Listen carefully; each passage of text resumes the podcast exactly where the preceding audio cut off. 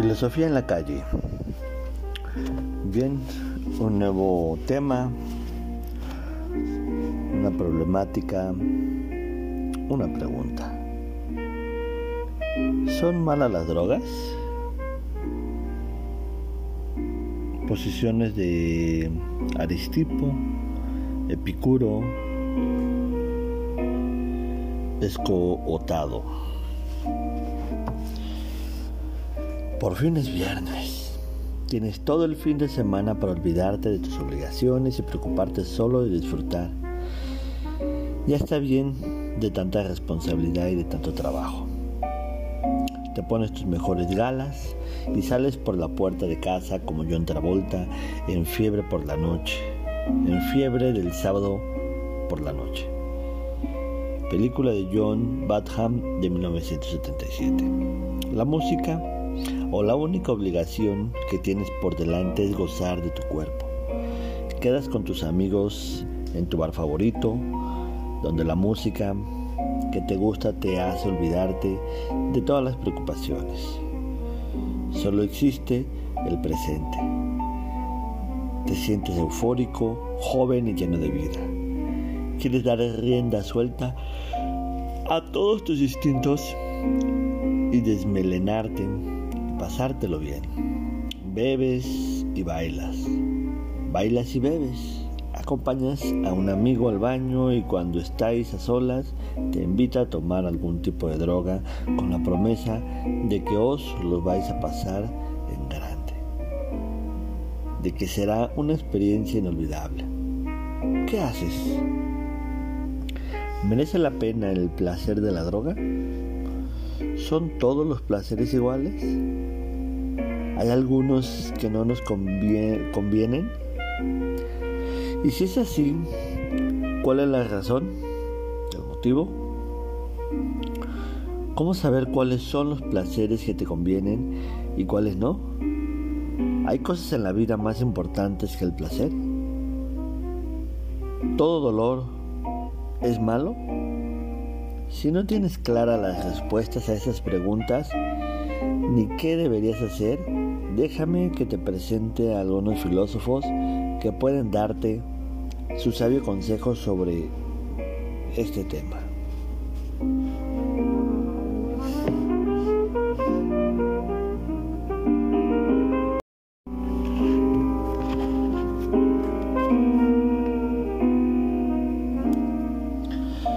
Filosofía en el prostíbulo. Aristipo, de 435 al 350 a.C. Bien, Aristipo fue uno de los discípulos de Sócrates, el maestro de maestros. Este le enseñó que lo que teníamos que perseguir en la vida era la felicidad, y Aristipo entendió que el camino más rápido para llegar a ella era el placer. Pero no solo dedicó su vida a reflexionar sobre el placer, sino que sobre todo lo que hizo fue perseguirlo y disfrutarlo. Algunos, cuando piensan en los filósofos, se imaginan a hombres extraños, serios y aburridos. Se equivocan. Aristipo es un filósofo que canta, baila, come, bebe y ama. Su pensamiento nos enseña que si por algo merece la pena vivir, es por disfrutar de los placeres que nos ofrece esta única vida que tenemos. Aristipo consideraba un error no deleitarse con un placer presente por la promesa de uno mayor en el futuro. Más vale placer en mano que siento volando, porque el futuro siempre se nos manifiesta incierto. Quedarse todo el fin de semana estudiando por la promesa de conseguir un buen trabajo? ¿Quién puede asegurarte que ese futuro que imaginas se hará realidad? ¿Y si mañana tu vida cambiase de manera radical? Hay personas a las que les descubren una enfermedad grave de un día para otro. ¿Por qué no vas a ser tú, Ana, de ellas, una de ellas. Imagina que tu médico después de unas pruebas te revela que vas a morir en unos meses. ¿Te quedarías en casa estudiando? La vida es mucho más corta de lo que piensas y tras la muerte solo nos espera un sueño eterno. No desperdicies la tuya con gente o cosas que te hacen sufrir y dale a tu cuerpo alegría. Macarena. Aristipo era un derrochador todo el dinero que caía en sus manos se lo gastaba inmediatamente en buena comida y bebida, entre otras cosas buenas. Solía frecuentar las casas de la gente adinerada y poderosa para disfrutar también él de sus riquezas. Una vez un tirano, tras un banquete, quiso regalarle a una de sus cortesanas para que pudiese disfrutar tranquilamente en su casa de los placeres de la carne. Aristipo convenció al tirano de que le resultaba imposible elegir entre ellas y se quedó con las tres, aunque al llegar a la puerta de su casa las dejó libres. Una vez le preguntaron qué había aprendido de la filosofía y respondió lo siguiente, a poder tratar a todo el mundo sin prejuicios. Pero una de las anécdotas que mejor ilustran su pensamiento es aquella que nos cuenta que uno de sus discípulos lo pilló entrando en casa de una prostituta y se escandalizó. Ponte en el lugar del discípulo e imagina que te encuentras a tu profesor de filosofía visitando un prostíbulo. ¿Qué le dirías? La respuesta de Aristipo a las acusaciones de inmoralidad fue esta. No es malo entrar, lo malo es no saber salir. No hay ningún crimen en gozar de un placer. La moral con la que la gente condena cómo disfrutan de la vida los demás es pura hipocresía. Ningún placer es malo. Lo malo es ser esclavo de ellos. Beber alcohol no es malo, pero si desarrollas algún tipo de dependencia a esta droga, la cosa cambia. No deberías poner nada por encima de tu libertad, ni siquiera un placer, por muy intenso que sea y por muchas ganas que tengas de probarlo. Goza de tu cuerpo y, tu alma, pero con conciencia. Disfruta de un placer solo si tienes la capacidad de dominarlo, pero si como al ludópata o al alcohólico es el placer el que te domina, o puede llegar a controlarte, recházalo. Si Aristipo tuviera visto Transpointing, película de Danny Boyle de 1996, habría repudiado de manera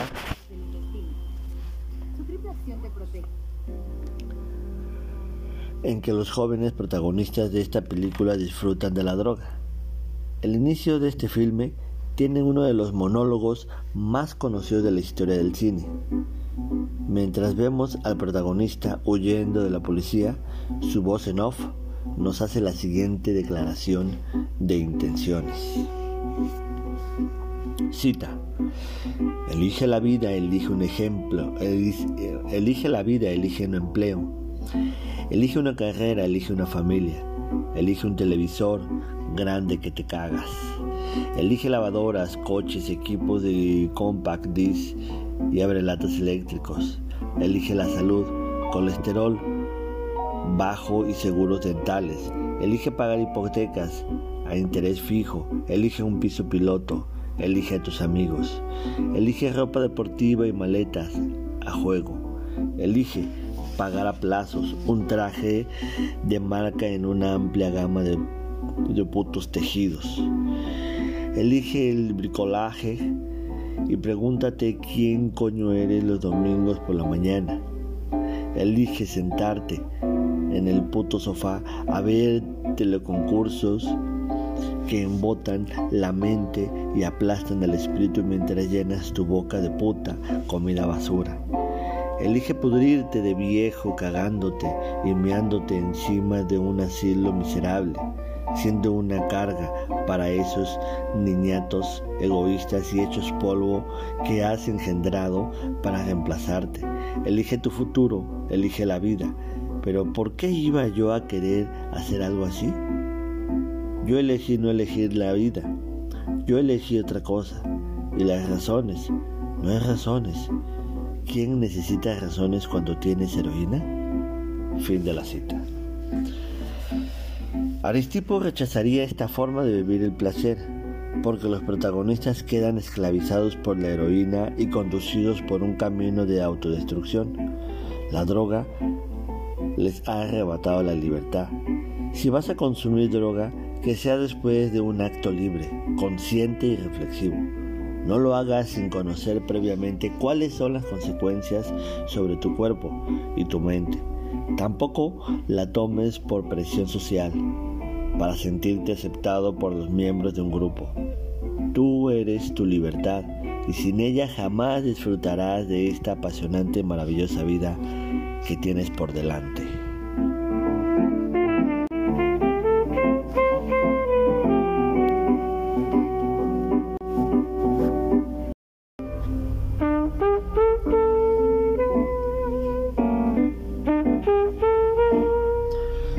Filosofía en el jardín. Epicuro del 341 al 270 a.C. Epicuro también tendría algo importante que decirte si estuviese contigo en ese baño. Este filósofo griego vivió una vida sencilla y alejada de lujo. Entendió que lo que realmente hay que buscar en nuestras vidas era la paz y la tranquilidad. Para Epicuro la felicidad es conseguir ese estado de ánimo en el que uno pueda decir que está tan pancho. Este filósofo nació en la isla de Griega, de Griega de Samos, no tuvo muy buena suerte. Pertenecía a una familia pobre y tuvo mala salud toda la vida. Podría haber estado cabreado con la vida, pero una de las cosas más importantes que nos enseñó fue, que un hombre puede ser feliz en el dolor y en el sufrimiento. Fundó una comunidad de amigos en una casa a las afueras de Atenas con un pequeño huerto. Esto hizo que los seguidores de Epicuro fuesen conocidos como los de la escuela del jardín. En su casa se practicaba la tranquilidad y la sencillez de la vida del campo. La mayoría de las veces los epicúreos comían simplemente pan y bebían agua aprendieron a satisfacerse con poco porque creían que la mayor fuente de placer no se encuentra en los lujos, sino en la amistad. No hay nada superable a la dicha que aporta la conversación con un amigo. ¿Y de la droga qué? No te preocupes, enseguida vamos con ello. Si Epicuro entrase en ese baño, te daría una auténtica lección sobre el placer te explicaría que aunque el placer es el bien más preciado y el fin que debes perseguir en tu vida, no todos los placeres son puros. Algunos conllevan cierto grado de sufrimiento. Antes de probar la droga, debes saber que existen dos clases de placeres, los dinámicos y los estáticos.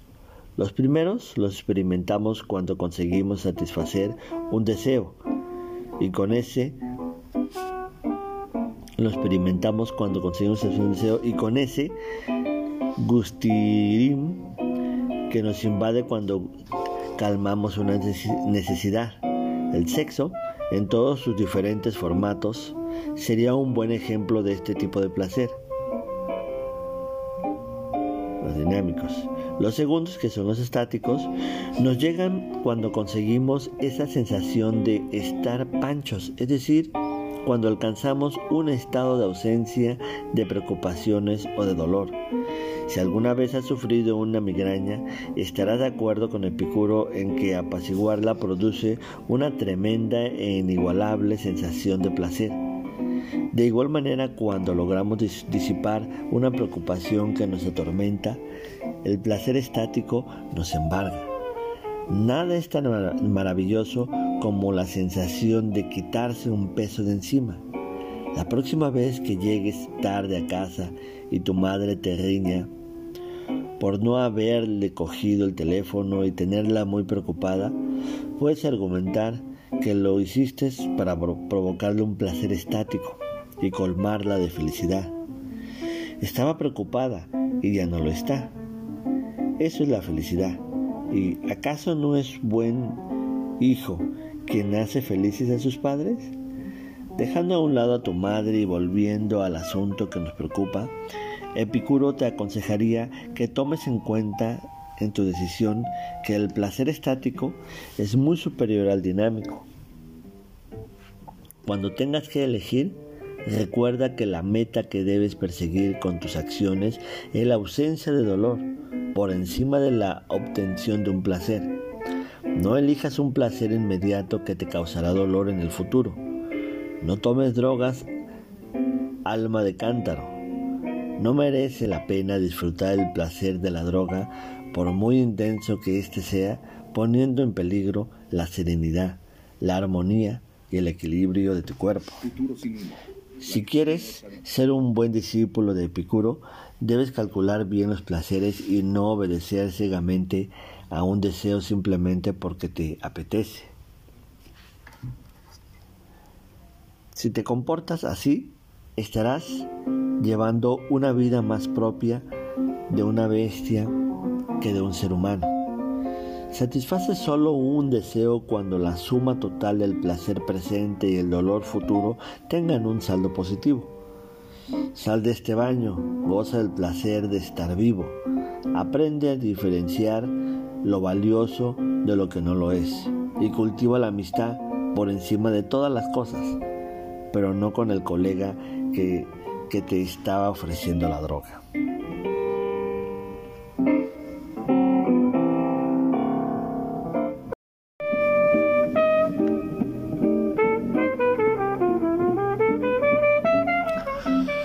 Filosofía en el fumadero de opio.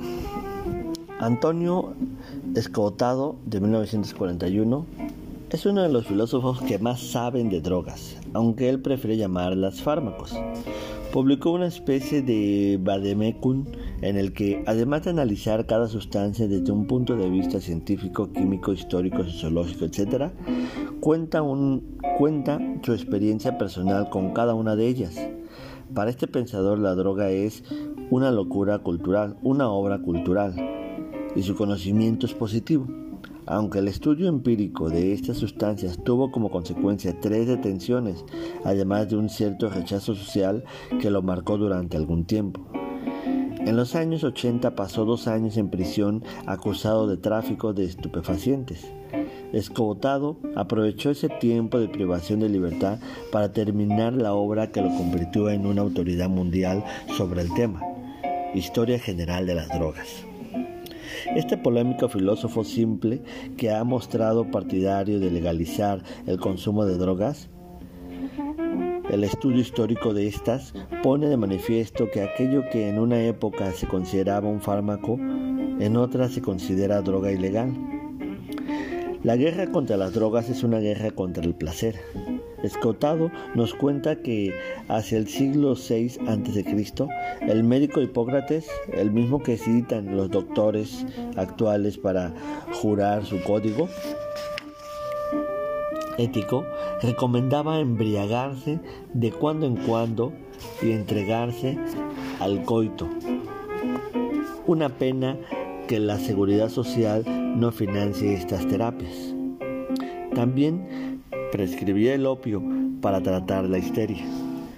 Para los médicos de la antigüedad las drogas no eran sustancias buenas o malas, sino que eran oportunas o inoportunas dependiendo del individuo y de la ocasión. Escotado